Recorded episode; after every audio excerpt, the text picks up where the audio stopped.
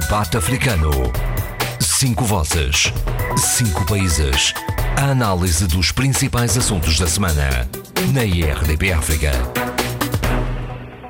Bem-vindos ao debate africano desta semana com os habituais eh, comentadores, Abílio Neto de São Tomé e Príncipe, Eduardo Fernandes da Guiné-Bissau, Zé Luís Ofer Almada de Cabo Verde, o Adolfo Maria de Angola e a Sheila Khan de Moçambique. Evidentemente que a situação política na Guiné será um dos nossos temas dominantes, mas há três matérias que eu gostaria que começássemos por abordar. Primeiro, a questão do coronavírus e o impacto em relação à África. Em segundo, em segundo lugar, o relatório da Freedom House e a avaliação que faz sobre a evolução democrática em muitos países, nomeadamente em eh, Moçambique. Em terceiro lugar, Rússia e Turquia, afinal, eh, o que é que são? São amigos, são inimigos? A verdade é que fizeram um acordo. Querem, vão, comecemos pela, pelo coronavírus. O Zé Luís tem uma boa notícia. Germano Almeida verificou-se que não tinha, eh, não está infectado com, com o vírus. Depois de um certo alarmismo, que no caso concreto de, de coisas cabo-verdianas uh, levou a que muitos uh, dissessem que nós realizássemos uma grande atividade que temos sexta-feira. Porquê? Porque o Germano Almeida lançou o último romance dele na Associação Cabo-Verdiana, com casa cheíssima. Uh, cheíssima. Então, quando o Germano regressou a Cabo Verde, a primeira coisa que fez foi pôr-se em quarentena voluntária, mas quarentena hospitalar. Porquê? Porque teve em contato. Inicialmente hospitalar, mas depois não. Sim, sim. Eh, porque teve em contato. Domiciliária.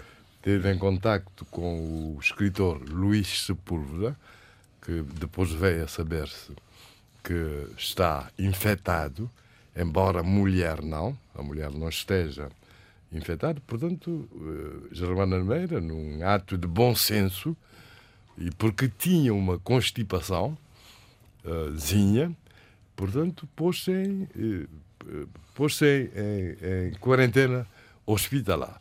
Isso deu aso a que o ministro da Saúde de Cabo Verde, o ministro, o próprio ministro, desse uma entrevista a falar de, de suspeita de um primeiro caso de coronavírus em Cabo Verde, mas sem nunca nomear o, o escritor. Logo depois se soube que era o Germano Almeida. O Germano, eu falei com ele pessoalmente, exatamente por causa desses circunstancialismos a ver com as atividades da associação, telefonei para ele. Ele disse que não, que estava a sentir-se muito bem, que a constipação já tinha passado. Foi exatamente o que ele depois, disse hoje de manhã à RDP. E, e depois, estava ótimo com aquele sentido, o humor dele e tudo, estava ótimo, que, que, que até uh, arrependeu-se de se Boa notícia, portanto. de se ter posto em, em quarentena voluntária, porque se criou um grande alarmismo à volta disso. Muito bem, isto é uma excelente notícia e ainda bem que tudo terminou. Portanto, o Germano não vai ser o primeiro caso de coronavírus em Cabo Verde. Exatamente. Vamos, vamos algo... esperar para, para ver quem, é, espero, quem será. Espero que não haja nenhuma competição nessa matéria. não, não há nenhuma competição, pois não. Não, mas o que parece evidente é acreditar nas palavras, e certamente com legitimidade técnica e científica, do, do, do Dr. Filomeno Fortes, não é?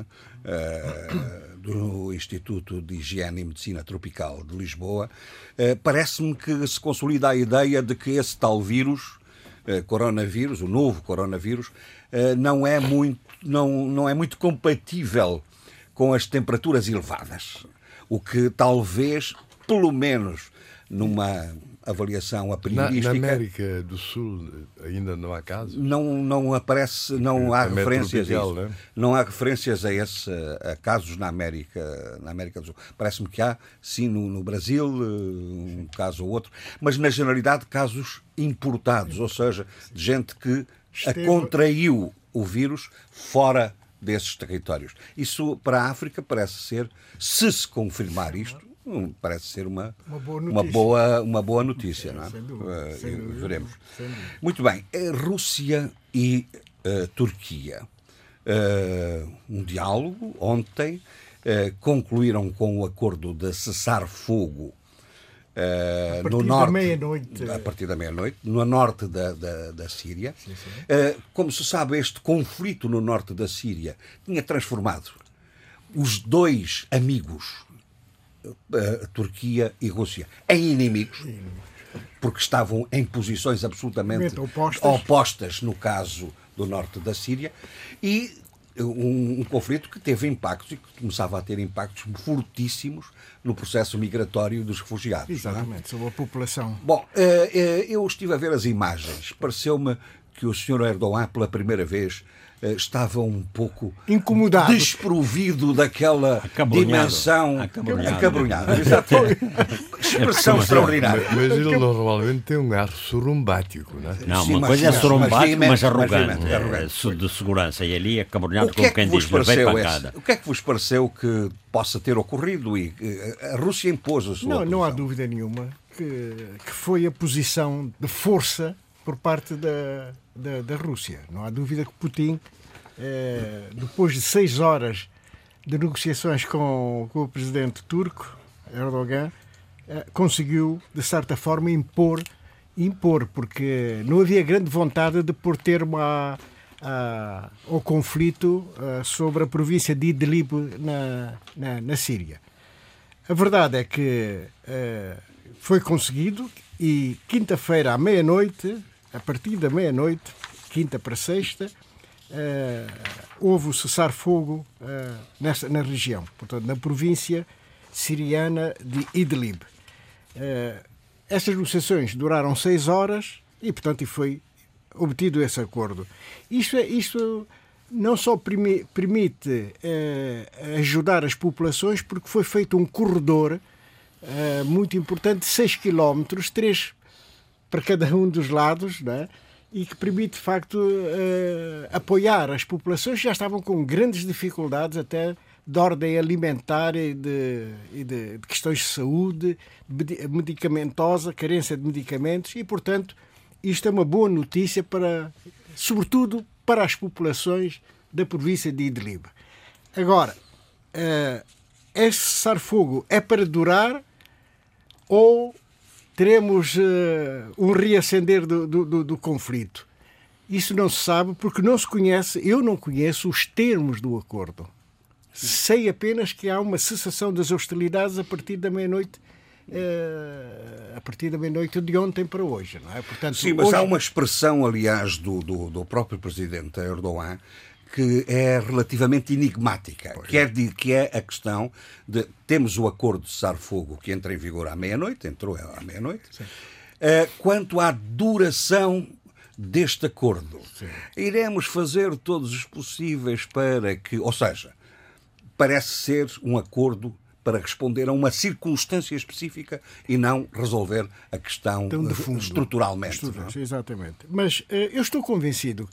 A posição da Rússia eh, é de eh, terminar este conflito.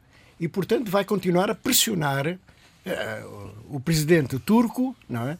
E, eu julgo que tem alguns trunfos na mão para, para, para, para, para, para, conseguir a su- seu, E, seus e objetivos. neste caso, Eduardo até tem o respaldo da própria União E Europeia. é verdade, é verdade, é Eu verdade. estava a pensar eu nisso. neste estava a pensar nisso, Eu não é? estava a pensar nisso. Eu posso só dizer isto, Diga, eh, diga. Eduardo. Sim, sim. Eh, eu eh, até sugeri eh, hoje hum, o livro do Jean-Claude Gru- Grunberg, A Mais Preciosa Mercadoria, porque esta situação e esta arrogância do Erdogan e esta decisão de abrir as fronteiras, eh, logicamente, vendo as imagens, foi de uma total desrespeito por estas populações e estes migrantes exilados. E portanto acho ironicamente que foi eh, baixar foi preciso baixar a sua arrogância a sua petulância. E, e, e, e- eu achei não é que eu seja não estou de todo não sou uma uma simpatizante de Putin mas neste caso eh, fiquei até ligeiramente mais sossegada porque todas as decisões de Erdogan e aquelas imagens que vimos são absolutamente hediondas e desumanas. E, portanto, ah, e acho que a União Europeia espero que também possa ah, acolher tudo isto que está a acontecer. Mas passo-lhe a palavra. Queria deixar esta, esta, esta Deixa-me só nota. terminar. Sim, sim, A- diga. A preocupação maior eh, quanto a, a, minha, a minha visão sobre esta, sobre esta questão é a posição do senhor presidente da Turquia, Erdogan. Parece que o objetivo número um de, de Erdogan é extorquir, é, nitidamente, é claro, a Europa, não é? Uhum. Ameaçando com os fluxos migratórios. Exatamente. Primeiro estanca-os, barros aí e tal, e depois, de repente, ameaça que abrir, abrir as fronteiras. Mas convém dizer, Eduardo, Sim. em nome do rigor, que já hoje a União Europeia uh, patrocina o programa de contenção de refugiados negociado com a Turquia. Com a Turquia, sim. Já hoje. Sim, sim, sim, o que ele quis foi pressionar. Ou não, o senhor Erdogan, desculpe, não era só não era extorquir, era ter um, o apoio expresso e direto e objetivo da União, da União Europeia. Europeia no que está a fazer no norte da Síria. da Síria. Mas isso parece que neste momento está, está, está fora. fora. O, o ar acabrunhado de Erdogan talvez se justifique. Ele está a jogar de, de, com muita audácia em vários tabuleiros. É, ele é membro da NATO, a Turquia. É, é um momentado jogou dentro da, da NATO, da OTAN. É, joga também por vezes a favor de, das pretensões da Rússia no Médio Oriente, quer dizer, é aquele sítio de disputa, e joga numa eh, posição de preponderância na resolução do problema sírio, quer com as relações, quer com o Irão, quer com a própria Síria, e, e, e, e mas ele levou, as, uh, digamos, a situação longe demais.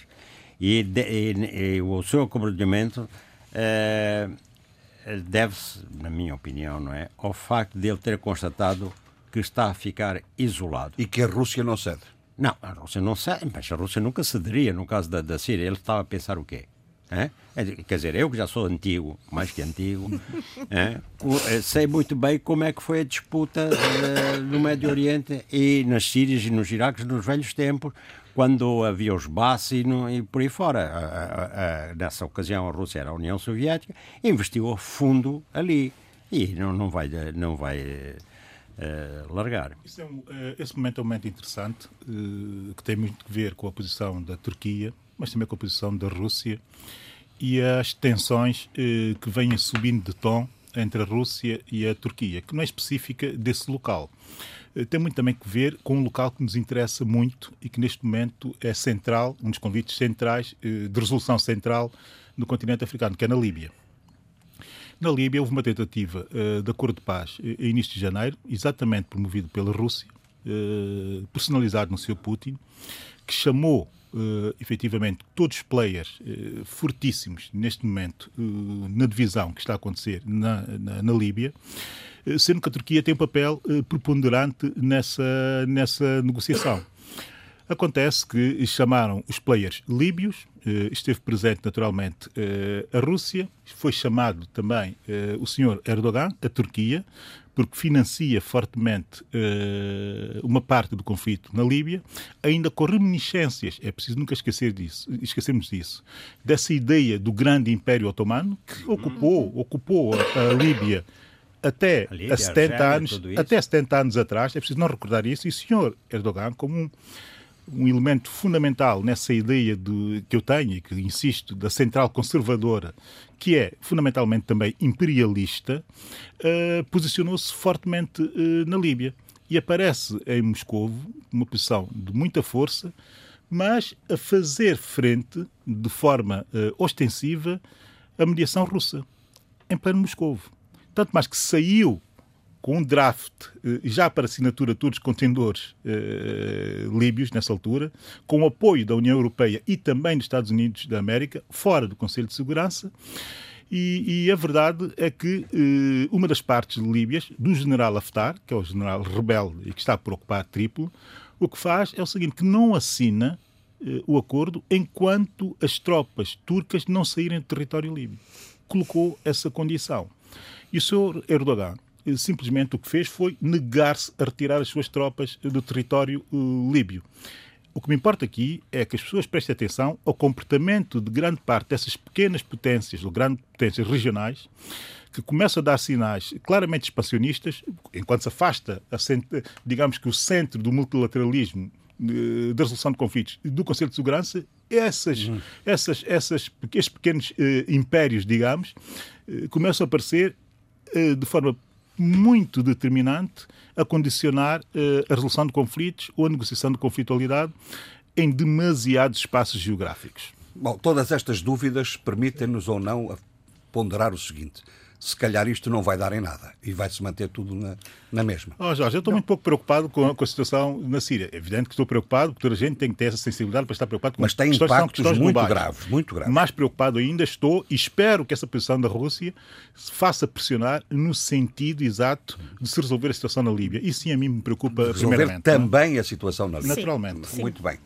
Eh, meus senhores, eh, um, Freedom House, um relatório sobre, eh, sobre o a democracia e as liberdades em vários países do, do mundo. Eh, como é que apreciaram? Estão aqui os vários países eh, também de língua portuguesa. Enfim, Portugal é o mais, o mais bem eh, cotado, o mais bem classificado. O Brasil, Cabo Verde, São Tomé e Príncipe, Timor-Leste. Enfim, mas depois há hum, algumas preocupações. Angola e a Guiné Equatorial, eh, classificados como países não livres, não livres. Moçambique, que desceu bastante. 14 pontos, que desceu- Jorge exa- Gonçalves. exatamente, 14 Que pontos. desceu, desceu bastante. Enfim, o que, o que é que se passa nisto? Uh, posso, eu, eu falo, vou fazer uma pequena análise uh, relativamente ao caso moçambicano. Uh, em, termos, em termos contextuais, Moçambique em 10 anos, numa, numa, numa espécie de narrativa de uma década, cai 14 pontos no índice de, de- da- da democracia e das liberdades. Moçambique já contestou isto, é? Este- esta, esta avaliação. Mas, Uh, bem, Moçambique contestou, mas a verdade é que vários analistas, e alguns deles académicos, e como pessoas com grande uh, atenção uh, em termos de ativismo social e, e- e- e não só, vieram mostrar a sua. um, o seu, a sua opinião consensual com, estas, com esta indicação. E a verdade é que tudo isto está muito colado a, a- a vários cenários ah, muito repetitivos em Moçambique, nomeadamente a questão das eleições fraudulentas, nomeadamente a repressão de vozes dissidentes e críticas que, são eliminadas. Ah, mas aqui eu gostaria de chamar a atenção a alguns, deter- a alguns pontos focados e citados por algumas dessas pessoas ah, e que me parecem interessantes. Ahm, nomeado- João Mosca, que é um académico e uma pessoa muito interventiva no espaço do debate político e público, peço desculpa, em Moçambique, refere realmente que o que se passou nas eleições presidenciais eh, e também foram muito marcadas e vimos por assassinatos, por violência, eh, eh, até nos comícios. Outros comentadores e analistas referiram, e faço, peço a vossa recordação e memória, o grupo de, de jovens que foram levianamente eh, eh, detidos, os jovens do Parlamento Juvenil em Gaza, e não se percebeu qual foi a, a intenção eh, do governo com esta detenção. Outros outros analistas referiram realmente que há em Moçambique, se há uma democracia, é uma democracia muito. ehm, estranha, muito abocanhada por um partido que não cultiva, embora ah, em termos demagógico- demagogos e em termos de retórica, ah, nas suas várias campanhas fala de diálogo e de partilha, mas a verdade é que Moçambique ainda está muito dominado por um só partido e isso nós temos visto ao nível até da representação da Assembleia hoje em Moçambique. Ah, ah, uma decisão é quase toda ela, se apoiada pela Frel- Frelimo, o MDM e a Renamo não têm espaço em termos de debate e em termos de decisões. E, portanto, Moçambique tem obrigatoriamente, e neste momento, relativamente aos critérios e, e- e a, a esta. hum, referência de um empobrecimento e, e de, uma, e de uma falha uh, desta, desta vontade de democracia, tem de repensar a forma como vai atuar, como vai ativar a democracia, porque a democracia não se vive de uma forma teórica, não se vive de, em, em, em, uma visão de retórica, vive exatamente pela forma como o seu povo uh, uh, consegue estar posicionado nessa, nesse cenário da democracia. Muito bem. Isto é o relatório Freedom House 2020, mas evidentemente que se refere à avaliação do, enfim, da evolução do, das liberdades civis e da democracia em, nos, no ano anterior, em 2019. E, e os factos analisados presumo que tenham que correspondam a esse período, uh, período temporal. E, e, uma das coisas que os relatórios têm sempre de, de ter uma especial preocupação da nossa parte é que uh, não valem tanto pelo valor absoluto uh, dos dados referenciados, mas pelo valor relativo, ou seja, pelo processo de evolução dos dados.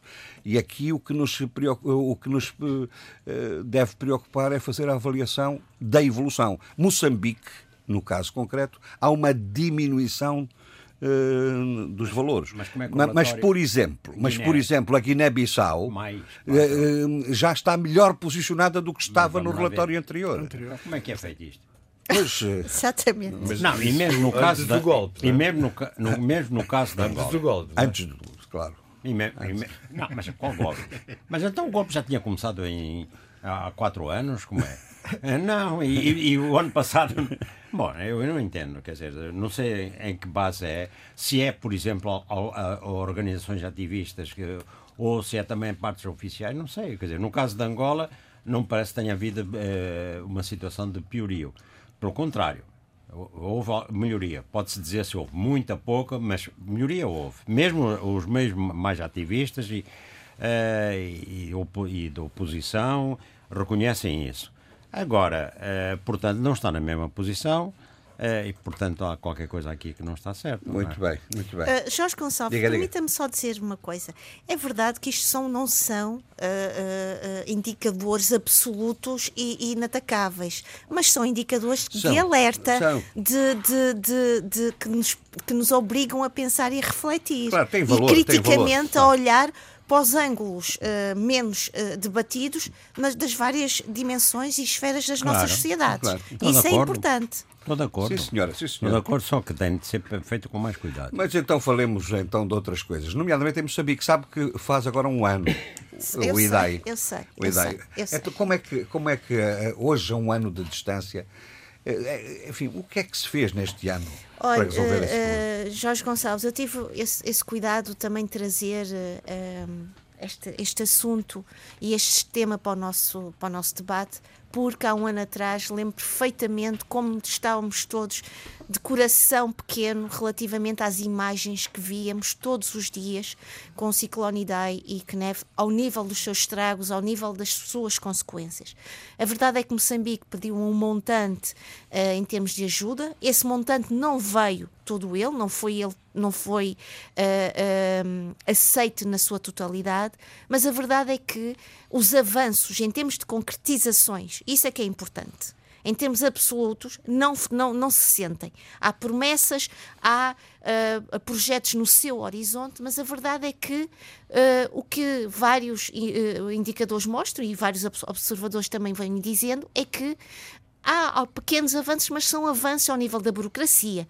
Agora, em termos de concretizações e de planos que ponham instituições e a vida das pessoas, porque isso é que é importante. Perdemos muitas vidas e outras, se não se perderam, ficaram uh, absolutamente no registro da vulnerabilidade e da insegurança. Sim. E isso ainda não está resolvido, porque há algo que a mim uh, me preocupa e angustia é que no, no, na presença de uma tragédia, logicamente há uh, atitudes de solidariedade, de empatia, de vontade. Mas as pessoas precisam no final do seu dia, de um pão, de uma cama, de um conforto e de proteção. E isso não se sente ainda. E é isso que nós não vemos um, um ano depois do furacão, do, da tempestade Idai e do Knef, não vemos essa, essas concretizações e realizações. E, portanto, uh, ainda estamos um pouco uh, na dimensão da, da do, da, do, debate, da discussão, da análise da burocracia orçamental. E, portanto, uh, se isso é uma nota positiva, não diria que é positiva. Que é algo que está no, no, sentido de um caminho e que esse caminho que seja na proteção civil e daqueles que foram vítimas do furacão Idai, que assim que, que, que haja essa, essa, esse trabalho conjunto das nós, várias instituições. Nós sofremos muito dos, de, enfim, nos ciclos da relevância mediática dos, dos acontecimentos. Sabe? Olha, por exemplo, eh, quando foi, e a Sheila assinalou bem, o, essa tempestade Idai, houve manifestações de facto de grande solidariedade e de grande disponibilidade para, eh, que não, depois não se concretizam. Eh, como, por exemplo, houve o ciclo da relevância do julgamento das dívidas ocultas e que desapareceu. Agora, sim, é? uh, agora temos outros ciclos de relevância, que é, nomeadamente, a crise, a crise da violência no norte de, no norte de Moçambique. Filipe Niusi repetidamente vem alertando Exatamente. e falando, porque, na verdade, não obstante mais uma vez, as observações das várias instituições uh, internacionais é algo que não está a ser resolvido, pelo contrário. Uhum. É uma pedra afiadíssima no sapato de Filipe Niusi. Pois, mas agora, ainda por cima, Moçambique teve agora uma boa, uma boa notícia que é a, a possibilidade de, de uma retoma, de uma retoma das negociações com, com Bem, o Fundo Monetário. Eh, vamos é? ver, é, é, o, o, o, Fundo Monetário irá a Moçambique eh, ainda durante este mês de março para uh, rever, debater com Moçambique este seu pedido formal de uma retoma da ajuda financeira.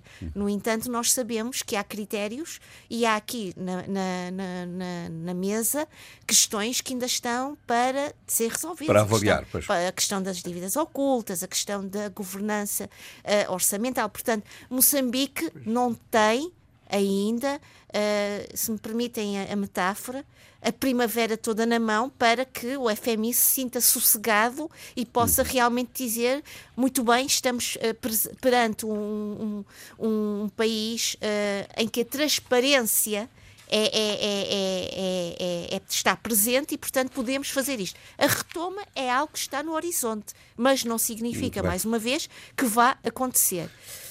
O Eduardo queria dar uma nota não, sobre isto. Não, não devemos ter grandes pessimismos em relação a a posição do, do, fundo. fundo, monetário eh, vai, vai acabar por ajudar Moçambique.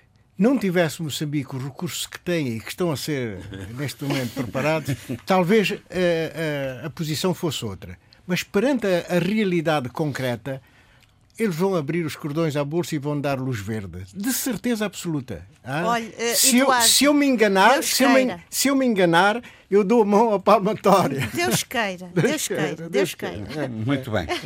Bom, meus senhores, por falar em fundo monetário, Abílio, uma das, uma das, eh, das condições, chamemos-lhe assim, que o fundo colocava a São Tomé e Príncipe, que parecia ser uma, uma, um elemento essencial da do novo modelo de gestão financeira e do recurso orçamental do país era a introdução do sistema de IVA uh, no país. Mas afinal, uh, que devia ter entrado agora no dia 1 de março, mas afinal foi, uh, foi, foi digamos, foi retardado, sine dia, e invocaram-se razões técnicas. O, o, o Abílio é capaz de decifrar ou tem conhecimento de que, que razões técnicas serão estas? Não?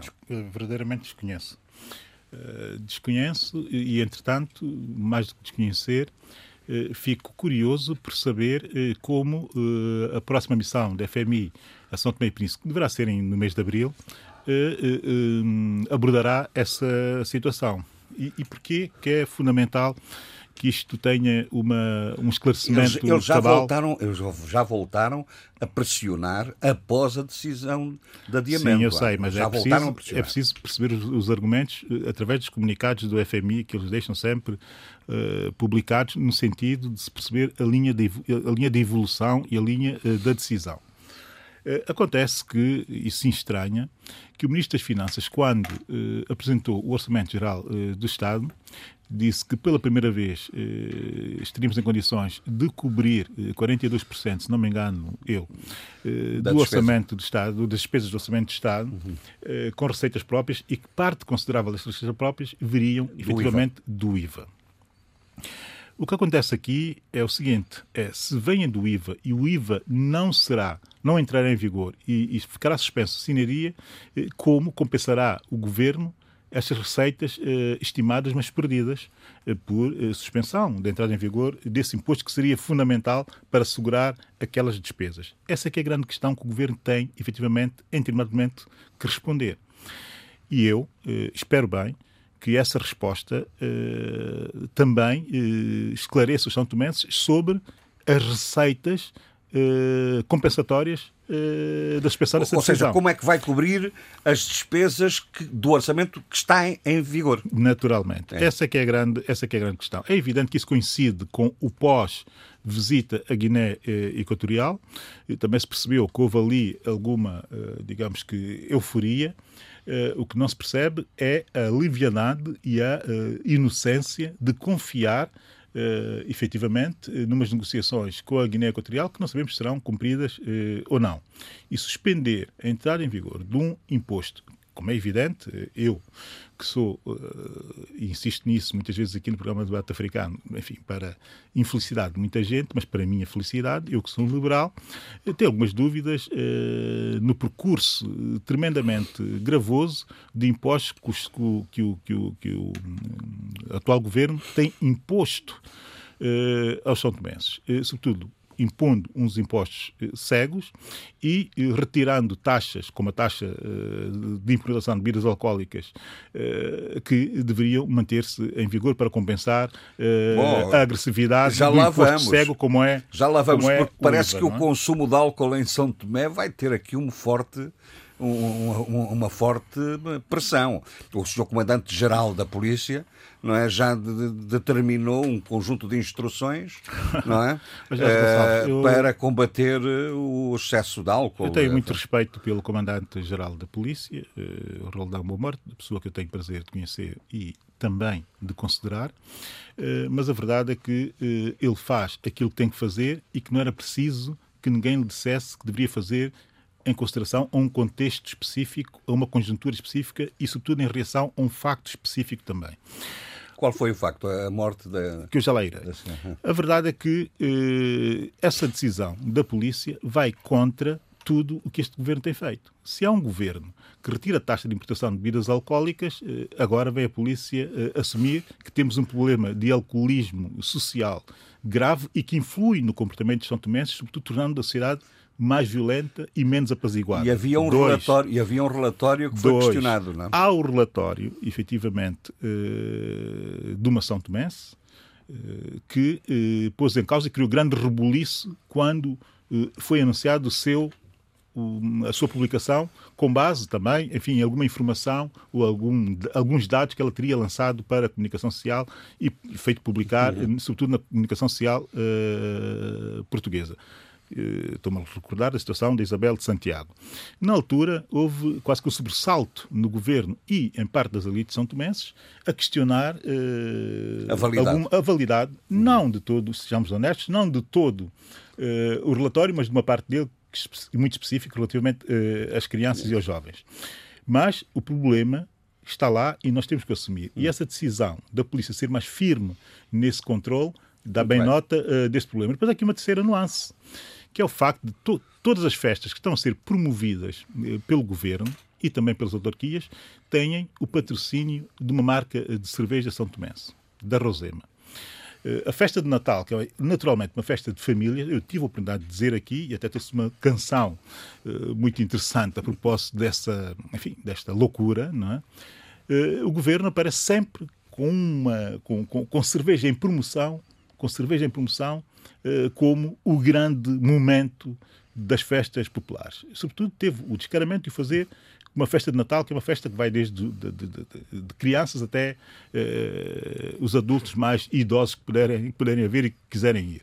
Portanto, há aqui um- um- um comportamento específico de promoção ao alcoolismo ou de desleixo no combate ao alcoolismo por parte do governo e agora em reação a um facto, vem o governo instruir a polícia no sentido de ser mais, enfim, mais assertiva no combate então, ao, alcoolismo. Ao tá, alcoolismo então, então pronuncie-se lá sobre o facto. O facto, a morte, sempre lamentável, e desde já aproveito esse espaço para deixar condolências à família da Catarina Barros Souza, uma portuguesa que chegou a São Tomé e Príncipe e com muita gente apaixonou-se por aquele país. Mas a Catarina tem, tinha algumas coisas muito específicas. Primeiro, o que me faz falar sobre ela aqui e não propriamente pelo facto de tudo o que ocorreu, que enfim, sendo um crime, é sempre um crime e é sempre uh, lamentável. O, Mas mais seguinte, do que um crime, o que, o que, parece ter sido um pouco impressionante foi o, o, tipo, o modo, a violência, a violência, a violência incorporada, que não é próprio não, não, não, não, é se, não, se, lhe conhece, não se conhece em São Tomé e Príncipe referências a esse não tipo tem reflexo, de, não, tem, não tem reflexo nem no nosso leve-leve, nem tem reflexo no nosso histórico. Mas nós somos, e eu tenho insistido muito nisso aqui no debate africano, nós somos umas ilhas. Eh, somos um pequeno Estado insular. E a verdade é que esse tipo de violência, eh, que são brotes muito hum, especiais, digamos, não é? Eh, acontecem com muita frequência em estados, em pequenos Estados insulares. Mas eu quero dizer, e quero falar especificamente sobre o caso específico da, da Catarina Barros Souza, passa redundância, primeiro porque ela era nossa ouvinte e das conversas que eu tive com ela em, em, São Tomé e Príncipe foram conversas eh, muito interessantes. Inclusive, eh, criticava muito por não dar mais voz às iniciativas das ONGs eh, são tomenses e portuguesas e internacionais que estão no país. Ela tinha, segundo, só por isso dá-se bem a nota da sensibilidade social que ela efetivamente tinha. Até porque esteve e chegou a São Tomé em viagem de lazer, acabou por ficar por motivos de solidariedade social eh, e acaba eh, por integrar-se no corpo da sociedade de São Tomé de uma forma e aqui vem o, o, terceiro ponto, que é o ponto significativo, de uma forma quase que especial, pela abordagem e pela integração fácil e pacífica com que ela fez, eh, que ela fez e com que ela viveu o tempo em que esteve em São Tomé e Príncipe. Lamenta-se eh, a morte, eh, condolências à família e dizer o seguinte, que o sobressalto social em São Tomé eh, e Príncipe, sobretudo na cidade de São Tomé, foi brutal. Notou-se isso nas redes sociais, na reação eh, comovida eh, das pessoas. Nós temos ainda essa sensibilidade.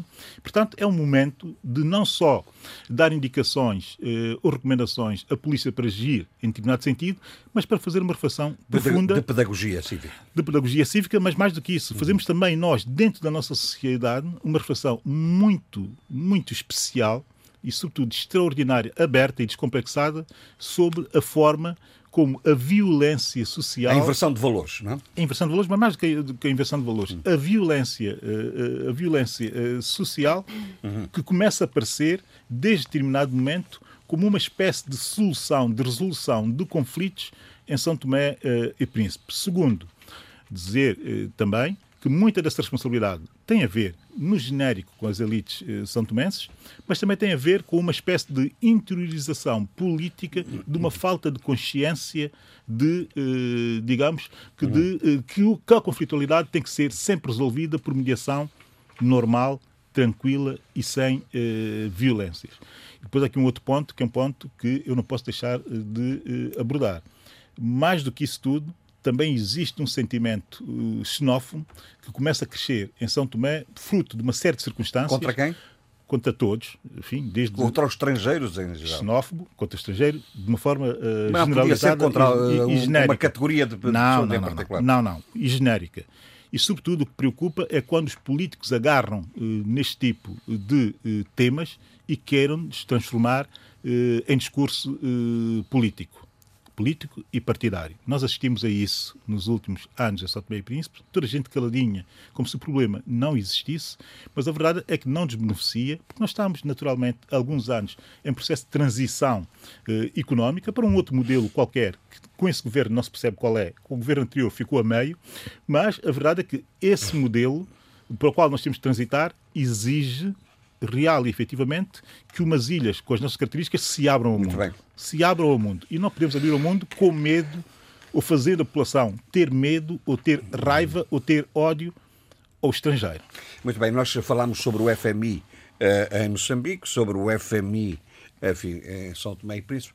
Uh, já vamos ao, ao, tema fundamental da Guiné-Bissau, mas uh, Angola também tem o Fundo Monetário Internacional, mas tem uma coisa: começa, começam alguns setores, nomeadamente de, de, da análise macroeconómica, e financeira a, a, a, a, colocar a questão de se Angola não estará este ano, 2020, fruto até da flutuação dos mercados, do, do petróleo, etc., se não estará a entrar numa nova recessão económica. O que Uh, seria recessão sobre recessão seria uma coisa bastante Sim, complicada para, para, o país não é, esse perigo estava é iminente é? Iminente até. O coronavírus que vai arrefecer a economia mundial vai trazer problemas. Porquê? Porque o, problema base nosso é que uh, dependemos de um só produto o petróleo e, e, e ele condiciona tudo. Uh, o Centro de Estudos e Investigação Científica da Universidade Católica tem produzido muito trabalho de análise e relatórios anuais e tudo isso. E o investigador, eh, o economista angolano Francisco Paulo, diz que o, o país vai, pode enfrentar uma nova recessão porque continua a depender do, do, do, do, do setor petrolífero, é evidente. Agora, ele diz que só uma abordagem séria do, do Programa Integrado de Intervenção dos Municípios, o PIM. Foram, foram buscados 2 mil milhões ao Fundo Soberano para ativar eh, para, eh, ativ, eh, para incitar ou para realizar atividades de, de várias ordem económica de, de infraestruturação dos municípios. Uh, e isso pode ajudar, de facto, a construir uma escola, abrir um, uma, um posto um médico, uh, fazer um, um, abrir um furo, etc., construir uma estrada, um, uh, arranjar uma picada, etc. Isso pode animar. Agora, ou isso, ou então aumenta a produção petrolífera para 1,6 milhões de barris. Hum. Ora, até a data estão-se a produzir 1,4 milhões de barris, não é? E já esteve quase em, 2 milhões. E já esteve quase em 2 milhões.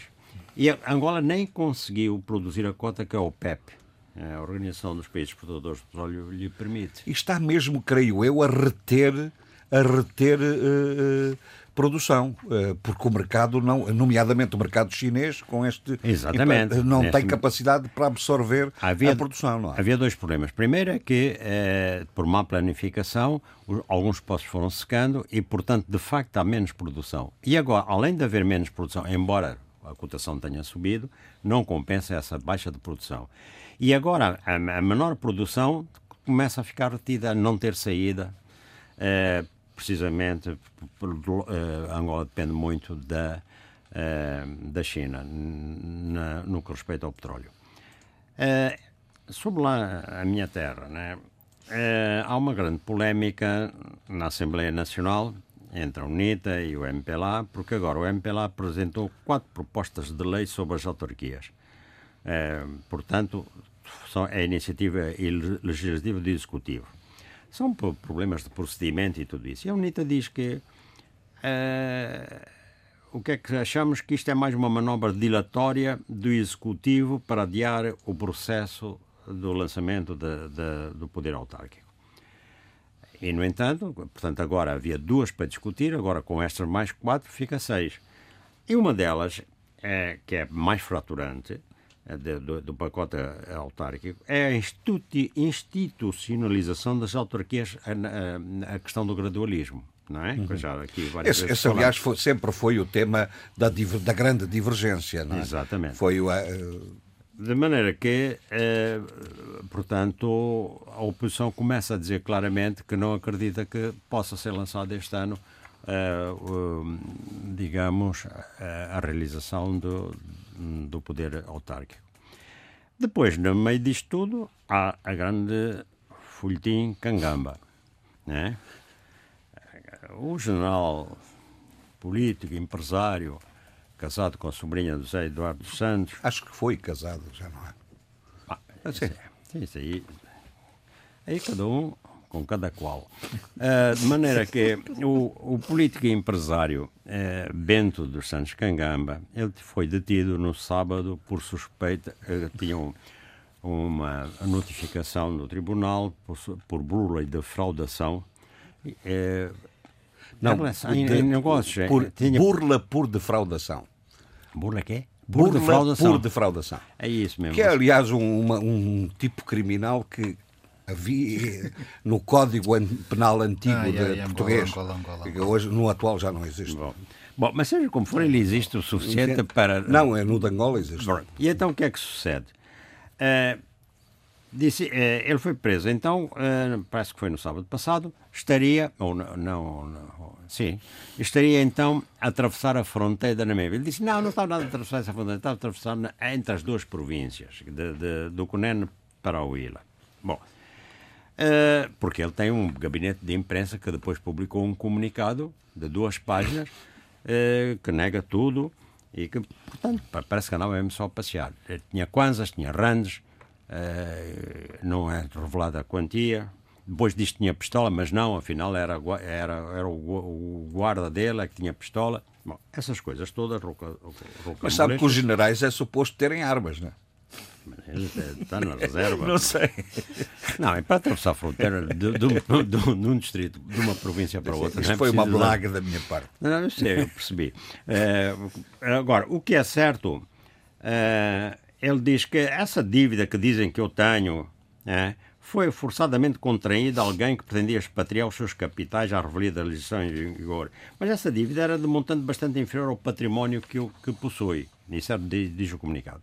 Mas o que é certo? Ah, depois ele vem para Luanda, dizem que vem num avião eh, presidencial, não, quer dizer, são já os fake news, não, é? seja como for, ele vem para Luanda, mas depois é, é colocado na, de, eh, quer dizer, posto em liberdade e com, como é que chama isso? Termo de identidade e residência. Termo de identidade e residência, não pode sair do país, tem de se apresentar às autoridades.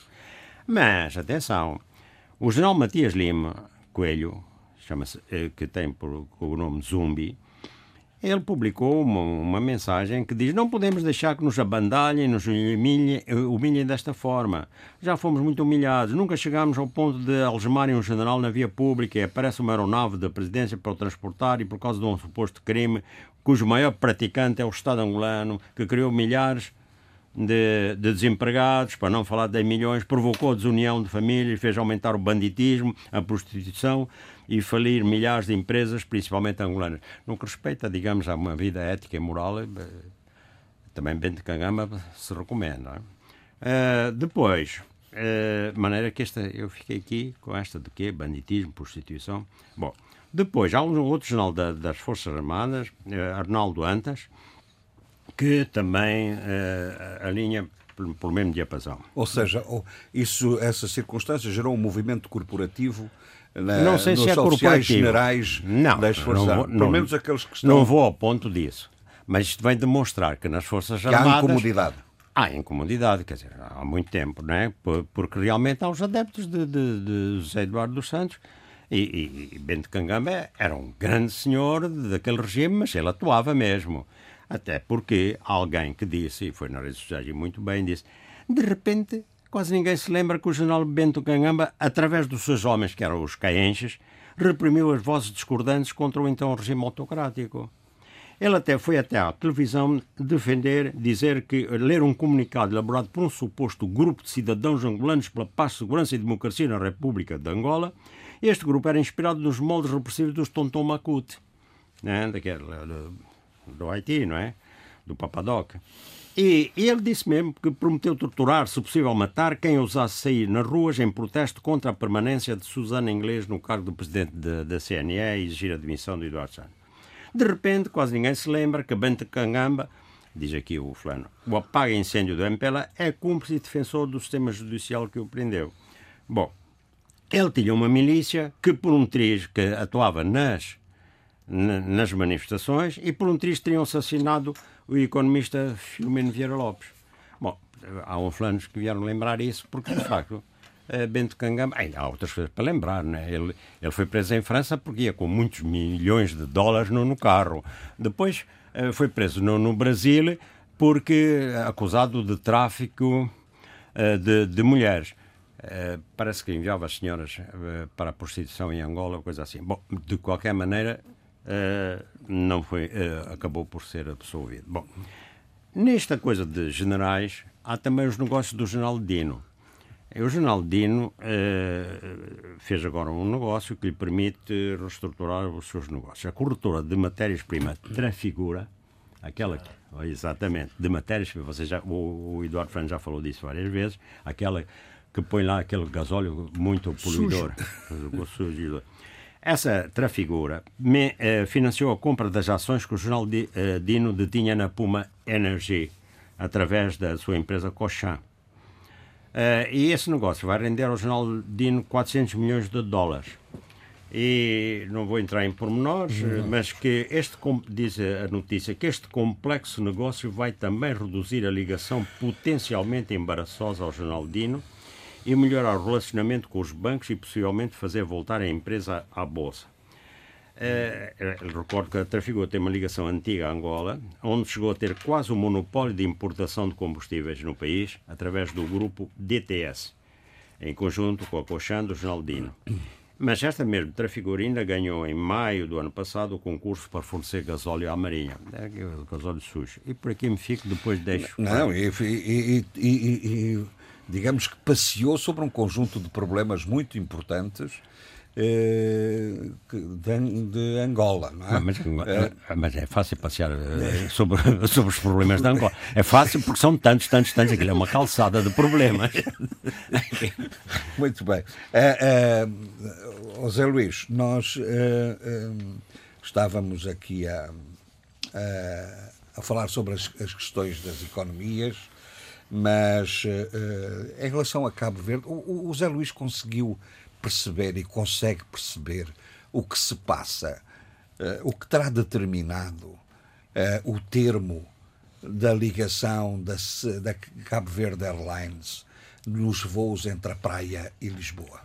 Uh, que... É que a semana passada nós rejubilámos aqui, nomeadamente a Sheila, com, com a, a retoma das ligações aéreas não é? da, da LAME uh, entre Maputo e Lisboa. E agora surge esta notícia de, do termo eh, de, das ligações aéreas. Bom, alegadamente, alegadamente é para reforçar o hub do sal. Do sal.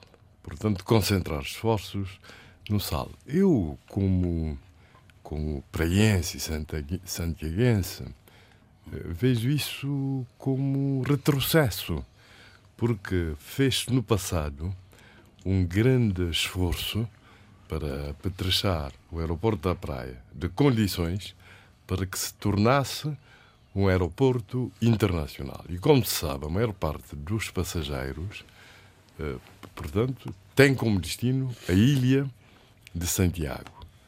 Eh, a maior parte dos passageiros dos antigos TACV, estou a falar de passageiros cabo-verdianos, tem, portanto, como destino, e o sal sempre foi visto, na altura, no passado, como um destino indesejado, tanto mais que o Sal também era menos atraente do ponto de vista turístico e não tinha quase nada. Por isso, fez um grande, houve uma grande luta para que a ilha de Santiago e a cidade da Praia fosse dotada de um aeroporto internacional. Uhum. Houve muita luta mesmo. E foi uma conquista quando se conseguiu isso. E agora, eh, digamos que eh, esse aeroporto internacional é desprovido da sua componente internacional, porque há que se tomar voos da praia para se ir ao sal, portanto, é aviões mais pequenos, não é? Na verdade, eu sinceramente não. E o inverso. E o, inverso. E o, inverso. inverso. Ou seja, os voos internacionais chegam à Ilha do Sal e tem que haver necessariamente uma boa rede de ligações e, uh, e, interregionais para poder e aceder neste momento, neste momento, portanto, há uma, uma espécie de complemento né, da Cabo Verde Airlines, quase que um início, de, digamos, de uma companhia doméstica, né, que faz essas ligações, faz esse serviço para, para, para os voos internacionais no SAL. Portanto, eu aguardo mais explicações. Mas, entretanto, a Cabo Verde Airlines, uh, portanto, também tem cortado outros voos, por exemplo, no Brasil, uh, na Bahia, concentrando-se mais em, em Belo Horizonte, se não me engano. So, Fortaleza, não? Fortaleza, Fortaleza, não Belo Horizonte, Fortaleza, desativou. Agora, de qualquer maneira, em comparação com os TACV, quer dizer, foi um salto enorme. Deve-se dizer que aumentou, a Cabo Verde Airlines aumentou o número de passageiros transportados para 200 mil. Representa um aumento de 85% em relação ao que a, a, a, TACV anterior, portanto, a 2018, se não me engano. Hoje faz voos para destinos variedíssimos. Na Europa, em África, na América. Portanto, são muitas as cidades. Quer dizer que isso está, está a se transformar efetivamente num hub internacional. O SAL está-se a transformar efetivamente num hub internacional. E esse número de passageiros mostra exatamente isso. Sempre naquela perspectiva de contribuir para o desenvolvimento a longo prazo de Cabo Verde e do turismo. Agora, há notícias que depois parecem estranhas, não é? Como é que alguns funcionários da, do, do, da, da Cabo Airlines eh, têm que receber salários da ASA? O que é que está a acontecer? Efetivamente, salários, quer dizer, como se não houvesse dinheiro em caixa, em tesouraria, para pagar funcionários. Quer dizer, isso foi notícia. Na, como, como permanece ainda a opacidade, a opacidade como característica principal desses negócios dos transportes em Cabo Verde.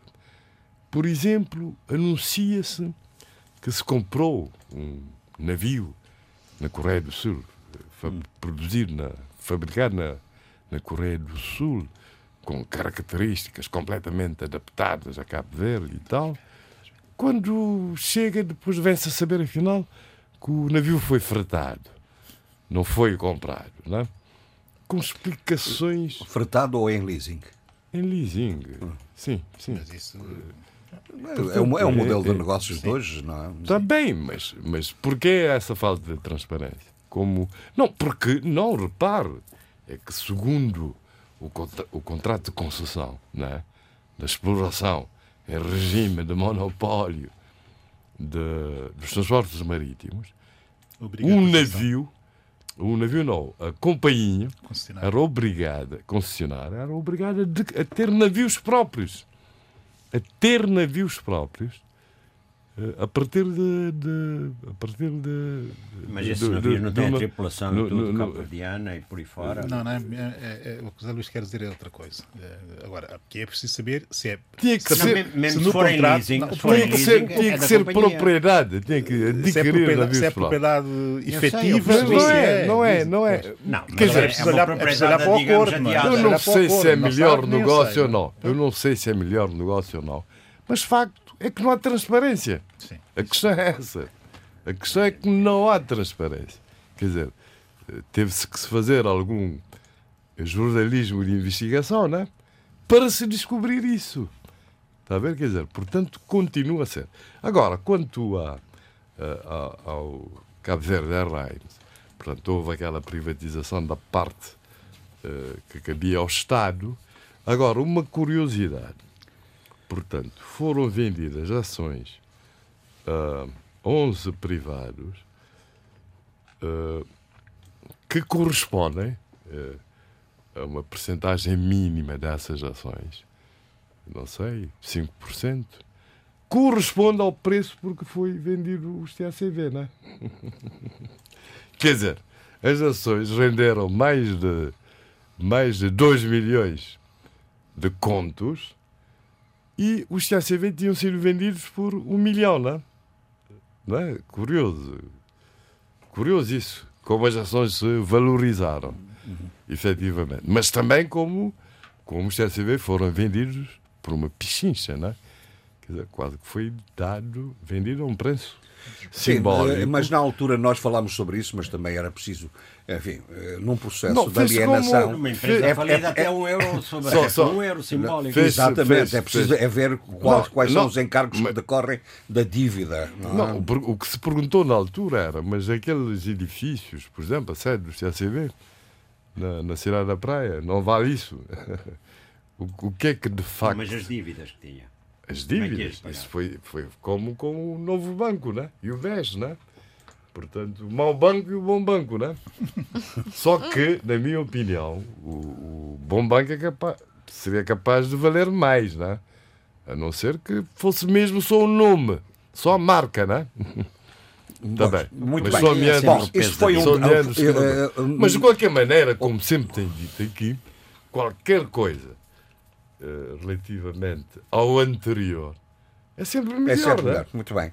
Quer dizer, não há dúvida sobre isso. É, Esse foi, o, aliás, o grande debate foi, eh, de- desta semana sobre no Parlamento cabo-verdiano foi exatamente sobre a questão dos transportes e que, mais uma vez, eh, se esgrimiram argumentos fortíssimos, quer da parte do PICV, quer da parte do Governo e do, Não, porque e eu, do MPD. eu acho, eu acho Mas, que realmente o que, o que, o que a grande pecha é, é, é, a, de- opacidade, a opacidade que você opacidade que não Muito se bem. compreende. Muito São bem. negócios públicos. É dinheiro público. Portanto, tem que ser transparente. Muito não? bem. Mas ó, nesse debate do Parlamento houve uma outra coisa que nos chamou a todos a atenção. Foi a, a polémica que fo- se instalou no Parlamento cabo-verdiano a propósito da questão, da questão da Guiné-Bissau. É, Entre o PAICV e o. insustentável, insustentável a posição do, do MPD.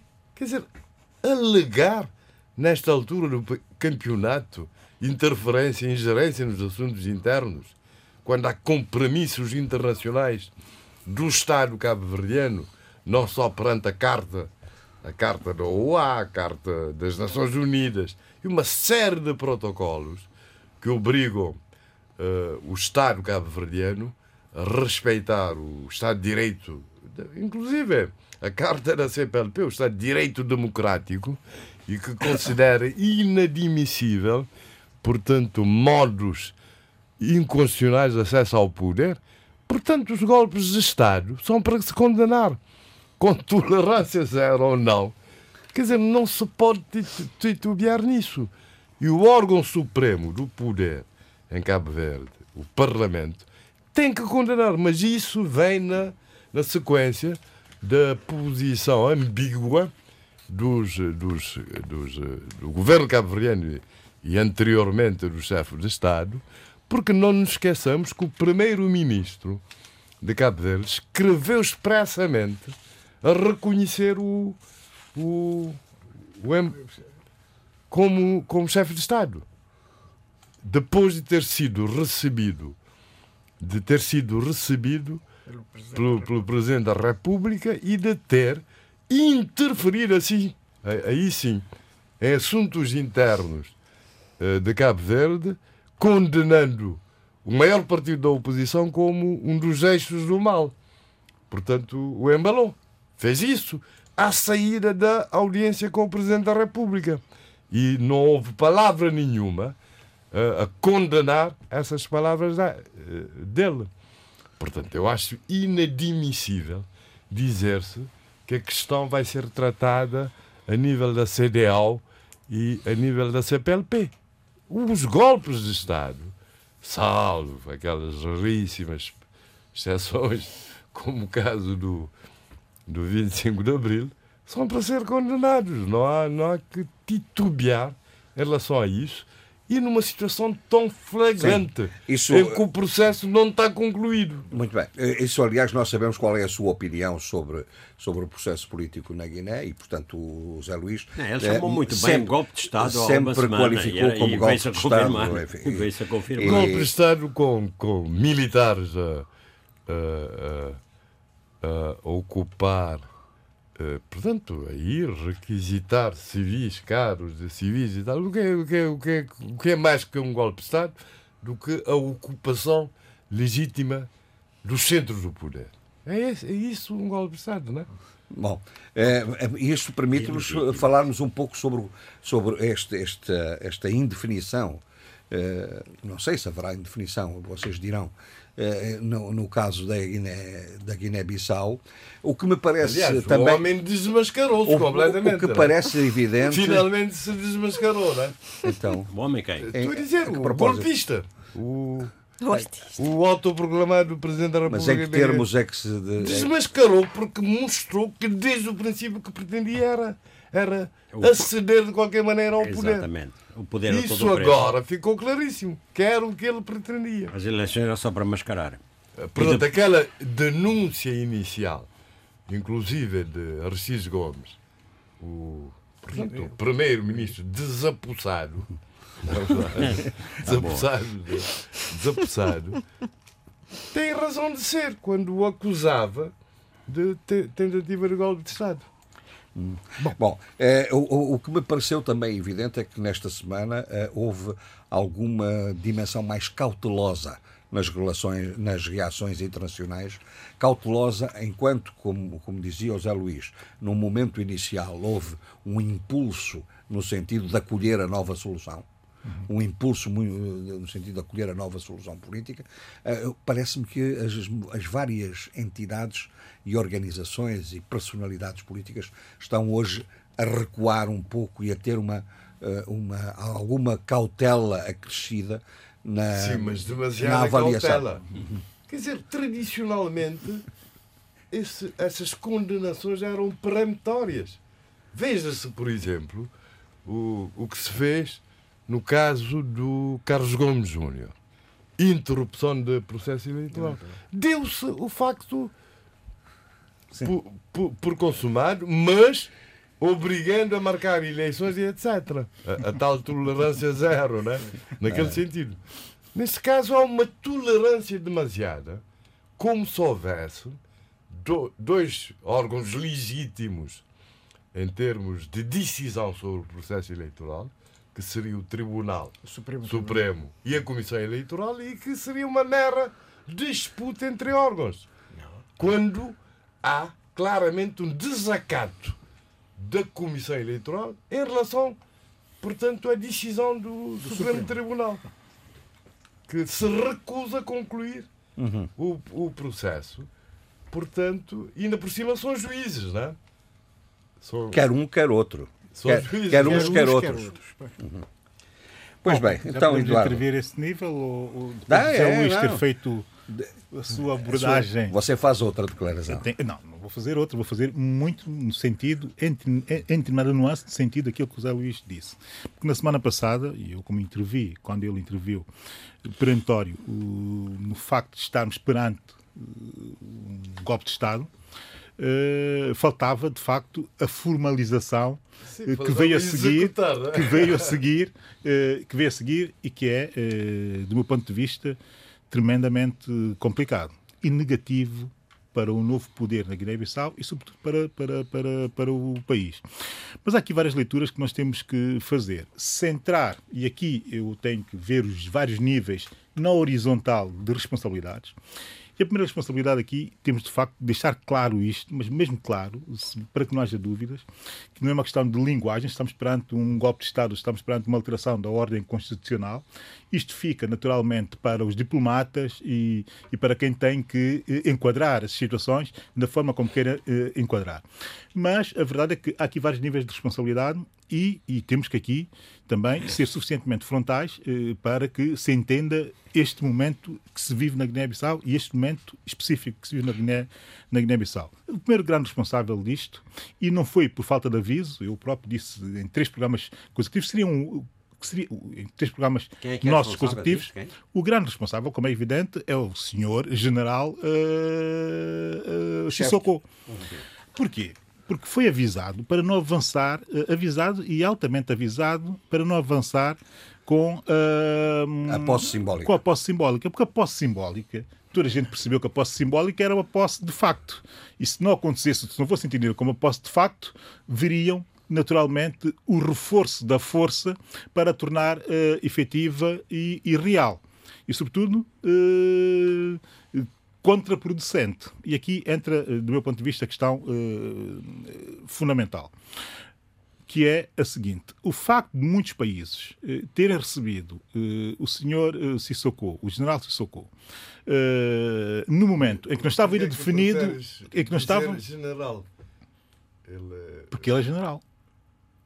Pensei que fosse de opereta, não é? não, mas isso és tu que o dizes. Eu quero dizer que ele é general por ele ser, por ele ter esse rango assumido pelo Estado guinense, que merece todo o respeito e as suas instituições, como é natural, merecem todo o respeito, incluindo as Forças Armadas da Guiné-Bissau.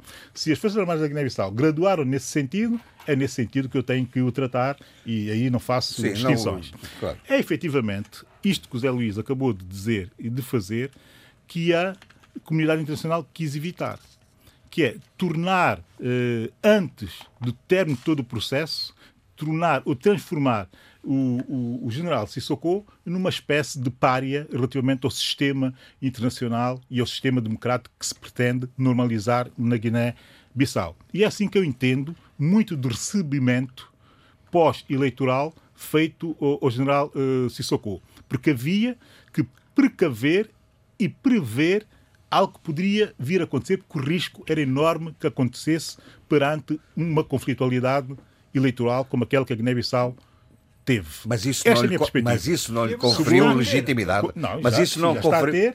de forma mas mais isso não, lhe conferiu, isso não lhe conferiu legitimidade. Não, não tem legitimidade nenhuma. A legitimidade, como eu disse aqui várias vezes, tem que ser concluída com uma decisão firme do Supremo Tribunal eh, de Justiça. Agora, o que não se percebe, e mesmo muitos apoiantes, aqui vem o segundo nível de responsabilidade que o Zé Luís não assumiu na abordagem que fez.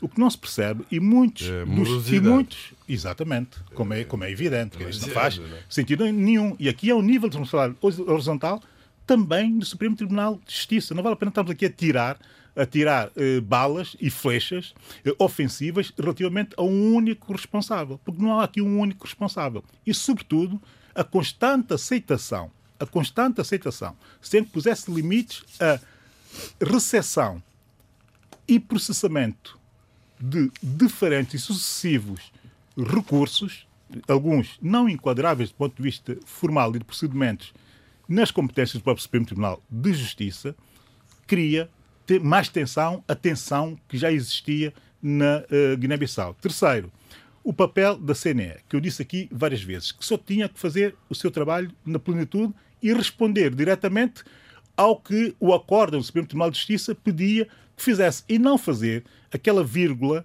uh, que não se pode, de facto, entender, que é responder a representação da CDO em São Tomé, uh, na Guiné-Bissau, em vez de responder ao seu Supremo Tribunal de Justiça, que é quem tinha que dar resposta havendo um pedido. Essa insistência nesse tipo de comportamentos aumenta mais Muito ainda bem. a atenção que responsabilidade. E depois há mais responsabilidade. A responsabilidade da candidatura de Domingos Simões Pereira também tem o seu quê de propósitos, porque aquela sucessão legítima, mas também ilegítima quando deixa de ser não só oportuna, não só oportuna, como sabendo que não tem sequer cabimento, cabimento eh, ou enquadramento jurídico para fazer aqueles sucessivos eh, recursos e também aquela, aquela e alimentar a tese da impugnação. Quando o próprio Supremo Tribunal, no primeiro acórdão, e no segundo reforçou que não ia haver anulação das eleições. Sim, Portanto, já, aqui é... todo um. Aqui, não, oh, Zé isso um pouco. Eu ouvi-te com atenção sem te interromper. Ou seja, todos, todos trabalharam no sentido de aumentar sucessivamente a tensão, até que se chegasse a esse golpe de Estado a que estamos, lamentavelmente, eh, a assistir. Porque trata-se, e não tínhamos problemas nenhums em o dizer, claramente. Trata-se de facto de um golpe de Estado. E aqui eu não. É, é quase que é muito, é muito difícil até atenuar a posição do general Sissoko quando ele sustenta essa sua ação em generais que têm um histórico muito duvidoso de relação com o Estado de Direito, com o Estado de Direito Democrático. Mas mais do que ter um histórico muito duvidoso de relação com o Estado de Direito Democrático, tem um histórico de reputação muito duvidosa. E ver a Guiné-Bissau perder mais uma oportunidade, porque eh, se impancietou-se eh, relativamente eh, à espera necessária e até, de alguma forma, legitimada eh, pela comunidade internacional, no sentido de haver um resultado definitivo, claro e inequívoco. Não é? Não, eu só queria chamar a atenção para uma coisa. Nós falamos aqui da questão do contencioso e vimos que, teoricamente, do ponto de vista técnico eh, jurídico, eh, qualquer contencioso pressupõe a existência de uma reclamação, mas não quando a fraude ocorre depois da votação e do apuramento nas mesas de voto, que foi eh, provavelmente o que aconteceu. Portanto, aí Provavelmente há uma, é interessante. ah, ah, há uma, Mas é de há- há julgamento- uma- há mas é de julgamento- deturpação José Luís, mas é de da julgamento verdade eleitoral não percepcionada pelo eleitor e pelos representantes eh, Dos dos, partidos partidos, nas mesas das assembleias de voto. Sim, já Por isso, é que é, por isso é que é legítima essa impugnação, obviamente. Porque senão podia-se fazer toda a fraude informática que se quisesse, que é sempre posterior, não é? e não, não havia contencioso. Bom, Há uma cronologia dos factos que é muito extensa. Eu não vou aqui citar ponto por ponto para explicar a situação na Guiné. A verdade é esta. Tem sido por parte, eh, tem sido utilizada por parte do autoproclamado presidente da Guiné-Bissau, Umaru Sissoko Embaló, Finalmente usa um termo correto, não é? Autoproclamado. que E ele, ele propiciou a oportunidade de se utilizar essa, esse, esse conceito. É? O que se coloca, o que se lhe coloca é um problema tremendo de resolver. em que, através de, de um método de antecipação e do simbolismo, ele se encontra no poder. Antecipação porquê?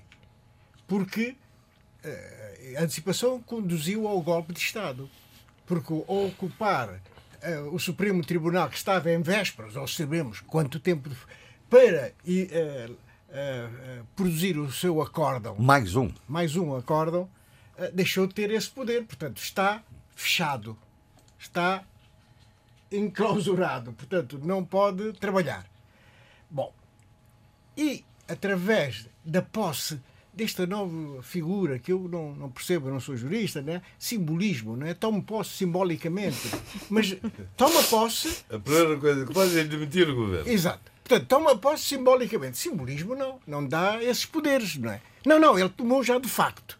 Transformou-se em de facto e aí toma todas as medidas que nós conhecemos. A primeira coisa é é, é demitir o primeiro-ministro que saído de eleições legislativas com todas, toda, toda a sua legalidade, a sua constitucionalidade. E, portanto, estava de pleno direito no seu, nas, nas suas funções. Portanto, perante isto, vemos que, de facto, na Guiné-Bissau nós estamos a ver uma época muito particular. Que me expliquem o que é o posse simbólica. O que é? Se a posse simbólica dá-lhe, dá poderes ao empossado simbolicamente de tomar todas essas medidas. Quer dizer, é algo que eh, eu, não, não sendo jurista, me faz alguma confusão e que cria, eh, cria, cria de facto uma, uma situação de falta de clareza eh, neste momento, clareza política no, no país. Seja como for, o Marão Sissoko Embaló está à frente do país, está à frente do país e, O golpe e, está consumado. E portanto... Ó, Eduardo. eh, eh, eh, Diga, diga, Uh, Sheila, se me diga. permite, não é, só, não é só pouca clareza em nível político, é também clareza a nível do funcionamento das instituições públicas e da sociedade civil, porque nós vemos é, de- é, é, ordens a serem emitidas em sentido contrário também, não é? Quer dizer, uh, uh, eu ainda esta semana vi. Não, não, não.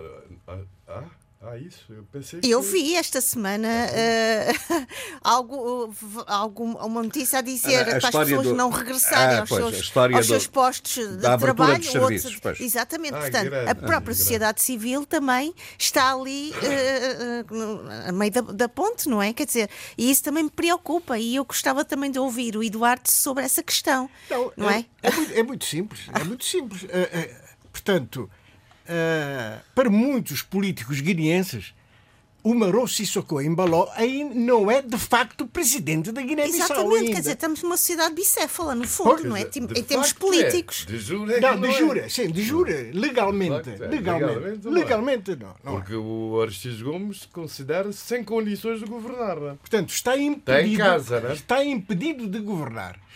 Não é esta a posição dele. Eu não posso ir trabalhar porque Ex- eh, Exatamente. ocuparam. Exatamente. O, o gabinete. Já, acabou. Portanto, a, a- situação, a situação na Guiné-Bissau é extremamente. É preciso efetuarmos uma clarificação sobre essa matéria. Os dois aspectos que eu disse, da antecipação e do simbolismo, têm um efeito sobre, sobre a realidade política neste momento na Guiné-Bissau enorme. Antecipação porque antes de sabermos aquilo que irá ser decidido por, uma, por um órgão de soberania, Supremo Tribunal de Justiça, o Supremo é fechado, portanto, fica tudo pendente. Não há decisão do Supremo Tribunal. Portanto, o contencioso eleitoral está momentaneamente, momentaneamente, não sabemos durante quanto tempo, e, ah, ah, Momentaneamente ou definitivamente? não, Depois de destes atos todos de tomada de poder, ah, de golpe de Estado, é definitivamente. Oh, tenho Maria, deixa, oh, Não, não, é, há uma coisa que eu quero estás dizer. muito Nós interessado estamos nas coisas da Guiné. não Nós é? estamos, não, sempre- atenção. Permita-me que eu intervenha pelo seguinte. Eu estou a ver aqui uma discussão em, em termos de, for- de aspectos formais, quando o problema não é esse. Mas O, problema, é a formal. essência. É declarar quem é que é vencedor das eleições. É uma Não, questão exatamente, formal. não, não, é mas- uma questão procedimental. Sim, mas, Já, mas, mas isso eu, já- eu percebo o que é que o, o, o, que é que o Adolfo quer. não é O- jurista, não, né? não, Não, eu não, percebo. não é por isso. Eu sou político e não sou, e não sou jurista e não me deixo amarrar só. Respeito, Opa, mas não me deixa direito, ama- amarrar só por argumentos jurídicos. Porque, o, espera aí, deixa eu chegar lá. É o seguinte: todos esses que vocês evocaram aqui e que temos vindo a evocar, de- desde a, a- evocar e invocar, desde há duas ou três semanas, eh, eh, tudo isso fi- cai por terra. Quer dizer, essa, digamos, honesta e, e- e rigorosa atitude de ver todos esses pontos cai por terra com os atos que foram praticados no último fim de semana. Hã? Após Chama-se golpe de Estado. após igual golpe de Estado. Portanto, é esse o facto. Por isso Bom, é que se chama golpe e de Estado. agora, portanto, e o que é que levou a esse golpe de Estado? O que é que levou a, esta, a, a- toda esta eh, eh, instabilidade que dura há décadas no- na Guiné-Bissau? hã? E, e que, portanto, nós só vemos pessoas que são instrumentos de alguma coisa e que, por sua vez, instrumentalizam eh, instituições. Por exemplo, o, pro- o problema fundamental aqui era que o autoproclamado presidente fosse de facto presidente. E assim trabalhou o seu antecessor. Né? Já que não podia continuar, tinha de encontrar um sucessor. Porque é que ele, esse, o, o José Manuel Vaz teve aquela sua atuação destabilizadora? Essa pergunta tem de ser respondida.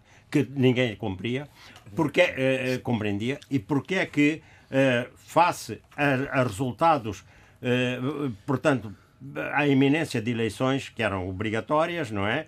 Eh, en- enverdou por este caminho político, hã? de, de, de tais, como é que se chama, como é que vocês chamam há bocado? De- eh, como é? Autoproclamação. Antecipação. eh, Não, E, antecipação. e simbolismos. E simbolismo. E quando, hã? E, e- e para garantir já as coisas, espera aí, o simbolismo não é só isto. Entram as Forças Armadas, instrumento político, instrumento dos políticos, neste caso. Aliás, é uma das coisas interessantes na Guiné, eh, Bissau, agora já as forças não, não saem para a rua e não dão tiros. Vão só dizer, vão só, vão só entrar nos edifícios onde mandou o seu chefe político. Bom, portanto, a essência, o que é que está por trás disto tudo? É? O que é que a Guiné é no- na, na- questão do tráfico internacional da droga? Exatamente. O que é que ela é? Exatamente. Qual é a força disso? Que Exatamente. instrumentos eh, eh, esse tráfico internacional da droga utiliza no país? Eu não estou, digamos, a culpar este, este, este e aquele. Estou só a dizer que é uma rede terrível que está por trás de toda esta instabilidade, eh, instabilidade da, da, na Mas é-. Essa capacidade que existe na Guiné de hoje, de alguns políticos inverterem esse ónus da responsabilidade, atacando imediatamente o outro, dizendo temos que combater o tráfico de droga. Quando alguns desses políticos são os próprios incentivadores e fazem parte do esquema. Isto é uma realidade no país. Mas com- como se diz em bom português, com papas e bolos se vão enganando os tolos, não é? Oh, oh, oh, Eduardo, desculpe lá, o, o Adolfo falou agora aqui uma questão interessante e há pouco a Bill falando da, também da trajetória de alguns eh, generais né, na Guiné-Bissau e eu hoje, antes de vir para aqui, eh, estava, acabei de eh, abrir um artigo no jornal O Pulo em que dizia golpe na Guiné-Bissau é uma nova investida narcomilitar. E é muito e é, é verdade é que não temos debatido sobre isso também, a questão do narcotráfico e a interferência deste fenómeno e desta situação na questão política e na Guiné-Bissau, que é isto- algo que o Adolfo trouxe muito bem na sua reflexão. Ó Sheila, em, Obrigado, relação, em relação a essa matéria, penso que eu acho que era importante. em, em politiquês costuma dizer-se isso é um aqui. Ou seja, Um isso é um aqui? facto adquirido. Adquirido. Pois, mas Ou seja, ó, em francês, é francês, sabe, não é inglês. Aqui. ó, Jorge Gonçalves, Eu é acho- exatamente pelos fatos adquiridos Uhum. que se tornam ângulos ah, ah, ah, não debatidos e que muitas vezes estão Claro, sempre ali claro, presentes a criar uma erosão. Mas isto está sempre presente é? no debate, no debate. Pronto. E agora há uma. Eu pensei que o, Adolfo ia noutra perspectiva. Mas o próprio Na- Abílio, há pouco, falando da trajetória dos generais, ficou-me isso na cabeça também. E eu não quis interromper. Sim, ele aliás é? citou, citou, o caso, citou o caso como um indício Pronto. deste problema, o facto de, ao lado do autoproclamado presidente, estarem um conjunto É de altas chefias, altas patentes militares que têm. Na um tomada de posse do próprio primeiro-ministro. Mas eu, é eh, eu de pensei que o Adolfo que, que queria dizer outra coisa, é que não desvalorizar a dimensão da formalidade eh, jurídica e da- dos atos, mas uma coisa eh, diferente. É que há uma dúvida objetiva que permanece até aqui. É Sim, sim. quem é que Ganhou. ganhou as eleições? Pois é esse o grande problema. E esta, esta dúvida Mas não está a a ser quem? Respondida. interessa Não está a ser respondida por Mas causa também do tal interessa- golpe E é- através e da é antecipação. Esta, e é esta Antecipação. dúvida a que o Supremo Tribunal de Justiça tentou que as instituições que eh, têm a responsabilidade de clarificar, porque quer se Jorge queira ou Gonçalves, não, está lá. instalada a dúvida. Jorge Sim, sim. Gonçalves- E nada melhor para esclarecer a dúvida do que Não, Jorge agir como... Não, mas, não, eu não vou nesse formalismo. Desculpe lá. Jorge Gonçalves, essa pergunta era absolutamente pertinente à coisa de uma semana. Já Depois não de é. todos os atos, hã, não, não ninguém está está- interessado na decisão do Supremo. Não, não está fechado. Não, está fechado. Quer dizer, aqui- os, os, os faltores de. Quem do- não do quer golpe- saber a verdade. Exatamente. Não, É quer- não quer, portanto, não vale a pena. eh, A, a dúvida est- estará sempre Também instalada. persistir A dúvida estará sempre instalada na sociedade guineense. a- até mesmo nas fileiras do autoproclamado, ele diz, epá, afinal a gente não, não ganhou assim, mas está bem, mas ganhamos de outra maneira. É assim que se fala em Não, eu concordo de- plenamente. Não, consigo, mas a a, a dúvida é pior ainda. Deixa-me só dar essa nota, que era a nota que eu queria dar quando o Eduardo. Você falou já em general, eu até nem falei Não, em generais, não, não, da má não. reputação. Sim, mas não, é não, não. preciso é vermos preciso- qual é o papel das Forças Armadas Claro. nesta situação Não, que está porque agora. no dia anterior, no dia anterior, Não, é porque o chefe do o chefe Estado-Maior-General das Forças Armadas vem dizer que a gente não tem nada a ver com isso. Isso é o batalhão presidencial. Bom, Sim, mas no dia Será? anterior estiveram reunidos com o Conselho de Defesa Nacional com o Primeiro-Ministro Arciso Gomes. Ah, Não, isso já foi há uns dias atrás. Não. foi há uns dias. Já foi, já foi há uns dias. Bem, deixa-me deixa só concluir rapidamente e depois o Eduardo sim. tem todo o protagonismo, o país é de facto o país dele e eu não tenho que estar a tirar tempo nem espaço ao Eduardo para enfim, Não, mas fazer nós as aqui pronunciamos sobre todos Não, mas dizer países, seguinte, mas é? dizer, mas dizer o seguinte eh, eu olho para a realidade da Guiné-Bissau neste momento e, e como tenho esse mau hábito de olhar para os riscos e, e projetar e ver tendências e é uma coisa eh, que me está a perturbar. Porque já há um concerto, uma espécie de concerto, desde o Concerto de Segurança, União Africana, CDAO, a própria França, Portugal, em que há uma palavra que está a aparecer eh, muito sucessivamente em todos os comunicados, que é a negociação. Porque, para além de nós eh, questionarmos a quem efetivamente interessa eh, impedir que se saiba os resultados eleitorais conforme eles foram conhecidos, não, não sendo esses conhecidos os conforme a legislação e o direito guinense, a quem interessa isso e a quem interessa neste momento também a negociação. E isto tem que ficar para reflexão, não? Não, mas há- sobre a posição de- da comunidade internacional sobre este conflito na Guiné-Bissau é o seguinte: as Nações Unidas, o que é que diz? Diz: o secretário-geral incentiva todas as partes a aguardarem a decisão do Supremo Tribunal de Justiça. É claríssimo. Não há, não há, não há coisa. Então, mas o, o Supremo não pode funcionar. Está ocupado. Por quem? Pelos militares. A mando de quem?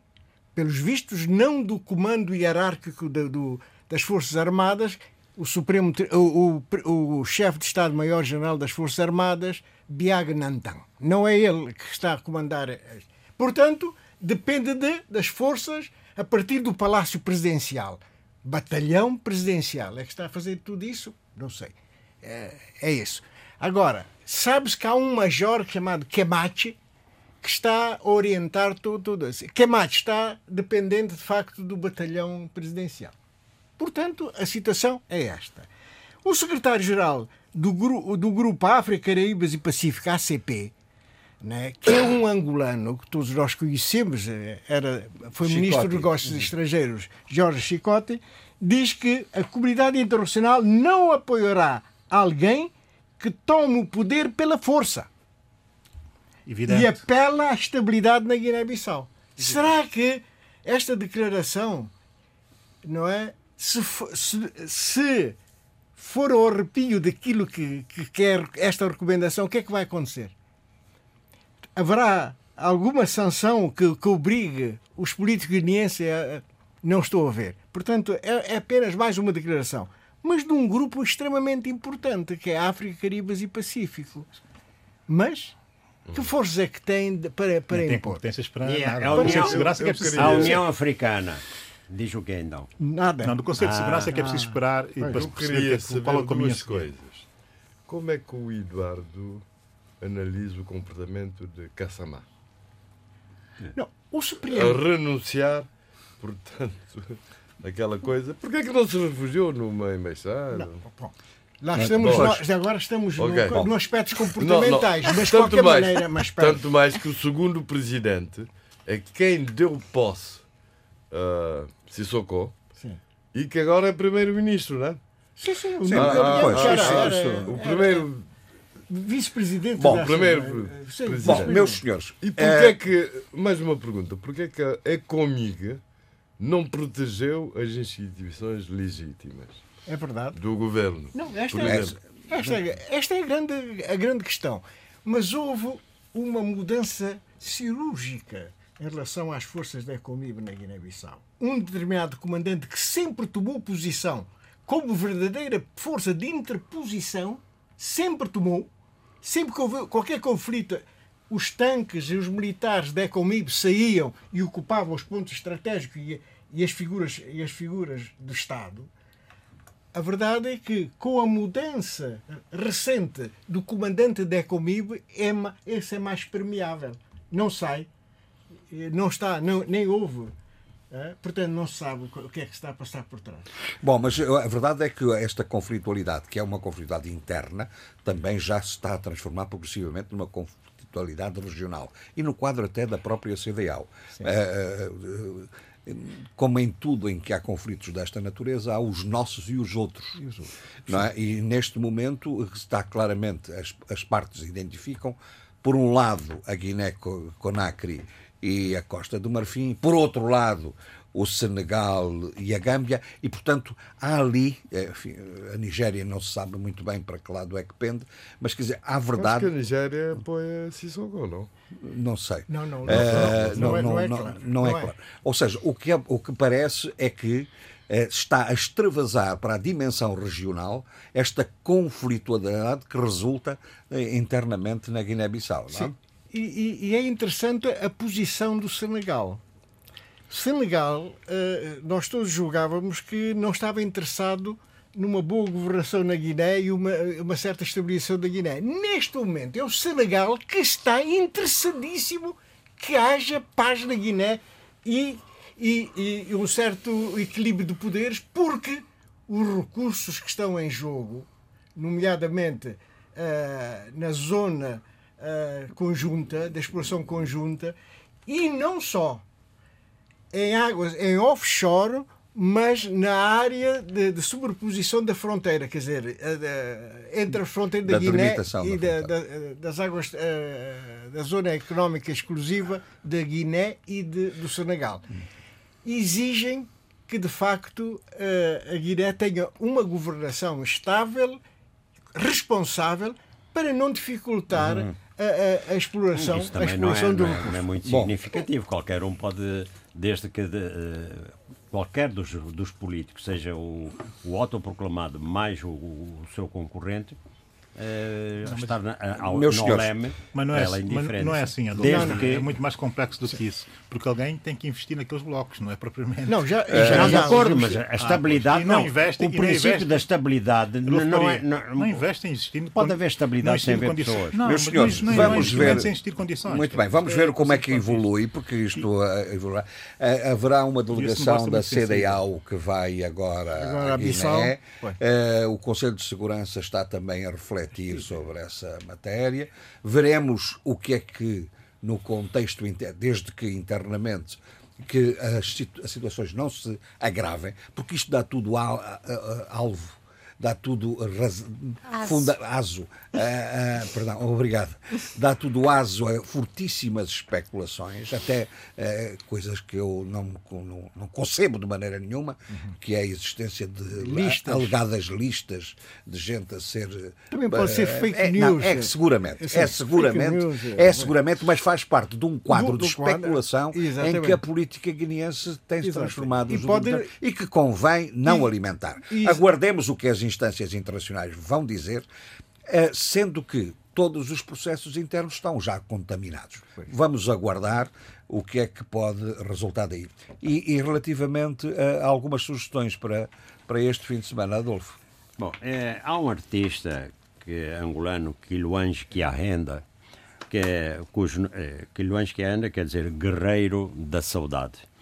É, e que, de 41 anos e ganhou agora um projeto para a sociedade, eh, para a cidade de Lisboa, que é, é precisamente da homenagem ou de, do tempos da escravatura. Ele é, será construído no Campo das Cebolas, em Lisboa, e, e ele, o projeto dele consta de uma plantação com 540 canas de açúcar de alumínio, em alumínio preto. Tem um efeito, eu já vi a foto. É, ele é um grande, é, é uma pessoa muito culta, e é um, grande artista, uh, trata, uh, trabalha a memória colonial principalmente através da fotografia da performance. Venceu o Fries Artist Award em 2017, né, uma feira londrina, e foi selecionado para o projeto Unlimited uh, na Feira de Arte da Basileia. Cuidado com o meu Bom, inglês. Espera ainda então. Ah, é? Espera ainda, não. Então, mas... Não, ainda não acabei, só, é, só, é, vou ser breve. É, uma, é, uma, é é. Mangolês. É, é mangolês. Grada Quilomba era uma, uma outra concorrente e Jaime Laureano também de São Paulo. Agora, e queria lembrar também que uma angolana, é que um gonguita Diogo, eh, Diogo, mas que é o pseudónimo de Telvina da Conceição Alfredo Diogo, eh, estará no Festival Internacional de Poesia em Porto Rico. Ela tem obra publicada ah. e, portanto... Muito é, bem. Sheila, avancemos. Eu peço desculpa, de repente engasguei-me. Bem, são várias as coisas, eu vou ser muito breve. Hoje, eu espero que o Abel esteja lá para depois me contar o que é que ele disse e como foi. Feline Sarr, na Cultura Gesto, em que falará sobre a restituição da herança cultural africana. Depois, também gostaria de chamar a atenção para o filme Mosquito, eh, de Juno Nuno eh, Pinto, sobre os portugueses na Primeira Guerra Mundial, mas não em só. Em Moçambique. Em Moçambique, exatamente, ia, falar sobre, ia dizer isso. Artur Java, que eu vou fazer questão de lá ir, na, em, em Serralves. Já estiveste lá, Abel? Não, mas vou. Eu também vou. E Irei. Uh, tam- e finalmente, um, só mais duas coisas. Uh, em, em torno desta questão e desta, desta petulância e desta falta de respeito humano de Erdogan, uh, saiu e no âmbito disso comprei esta semana também e que vi no blog da Maria Rosário Pedreira um livrinho precioso de Jean-Claude Grunberg, A Mais Preciosa Mercadoria, que é sobre a questão da- do Holocausto. Acho que deveriam Muito ler, bem. porque acho que todos nós devemos ter em questão que o nunca mais continua, não, não, não, não foi cumprido. Finalmente, eh, para terminar. Vocês hoje vêm apetrechados, não é? Finalmente, para terminar, embora dia 8 de março seja o Dia da Mulher, quero dizer que esse dia, para mim e para todas as que eu conheço e que não conheço, que sejam todos os dias da mulher e que domingo todos os homens nos mimem muito para celebrar os todos os dias da mulher. Olha, considere-se mimada. Por nós, considere-se mimada. sério. Não é? Sim, sim. É, Eduardo. Olha, permita-me que eu agradeça a três grandes amigos na Guiné-Bissau que me têm fornecido todas as informações ao longo do, desses dias, em, em plena crise, e, e mesmo sem haver, haver crises, me vão informando daquilo que está a passar no país. Estou-lhes muito grato e, e agradeço, continuem a enviar-me os, os elementos. Muito bem. Zé Luís. Jorge Carlos Fonseca, o poeta surrealista, em tempo de Natal e da Morna, a mosca viajou gratuitamente na executiva. É o novo livro dele, que, segundo creio, portanto, aquilo que ele vai escrevendo nas horas vagas do Presidente da República. Ele não né? ele não Mas se- em prosa. É, ma- em prosa. Não, a mosca, por acaso, não será ele próprio, não. Bom, Não sabe. não temos, nada, temos que lhe né? perguntar. Aí Temos que lhe perguntar. nada. Sim, senhor. Pronto, é uma cópia que eu recebi. E- e- muito bem.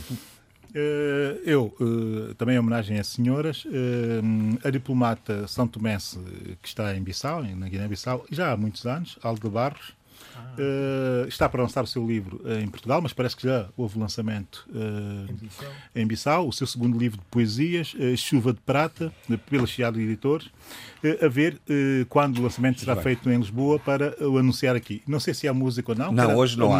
Hoje não há, porque estamos a é? gravar noutro estúdio que não tem possibilidade de fazer eh, esse, a pro- reprodução de CDs. Se houvesse era, era, era Stevie Wonder e Superwoman, mas pronto, enfim, não há. Pronto, mas fica a boa intenção. Meus senhores, até para a semana. Tenham uma semana feliz. Debate africano. Cinco vozes. Cinco países. A análise dos principais assuntos da semana. Na IRDP África.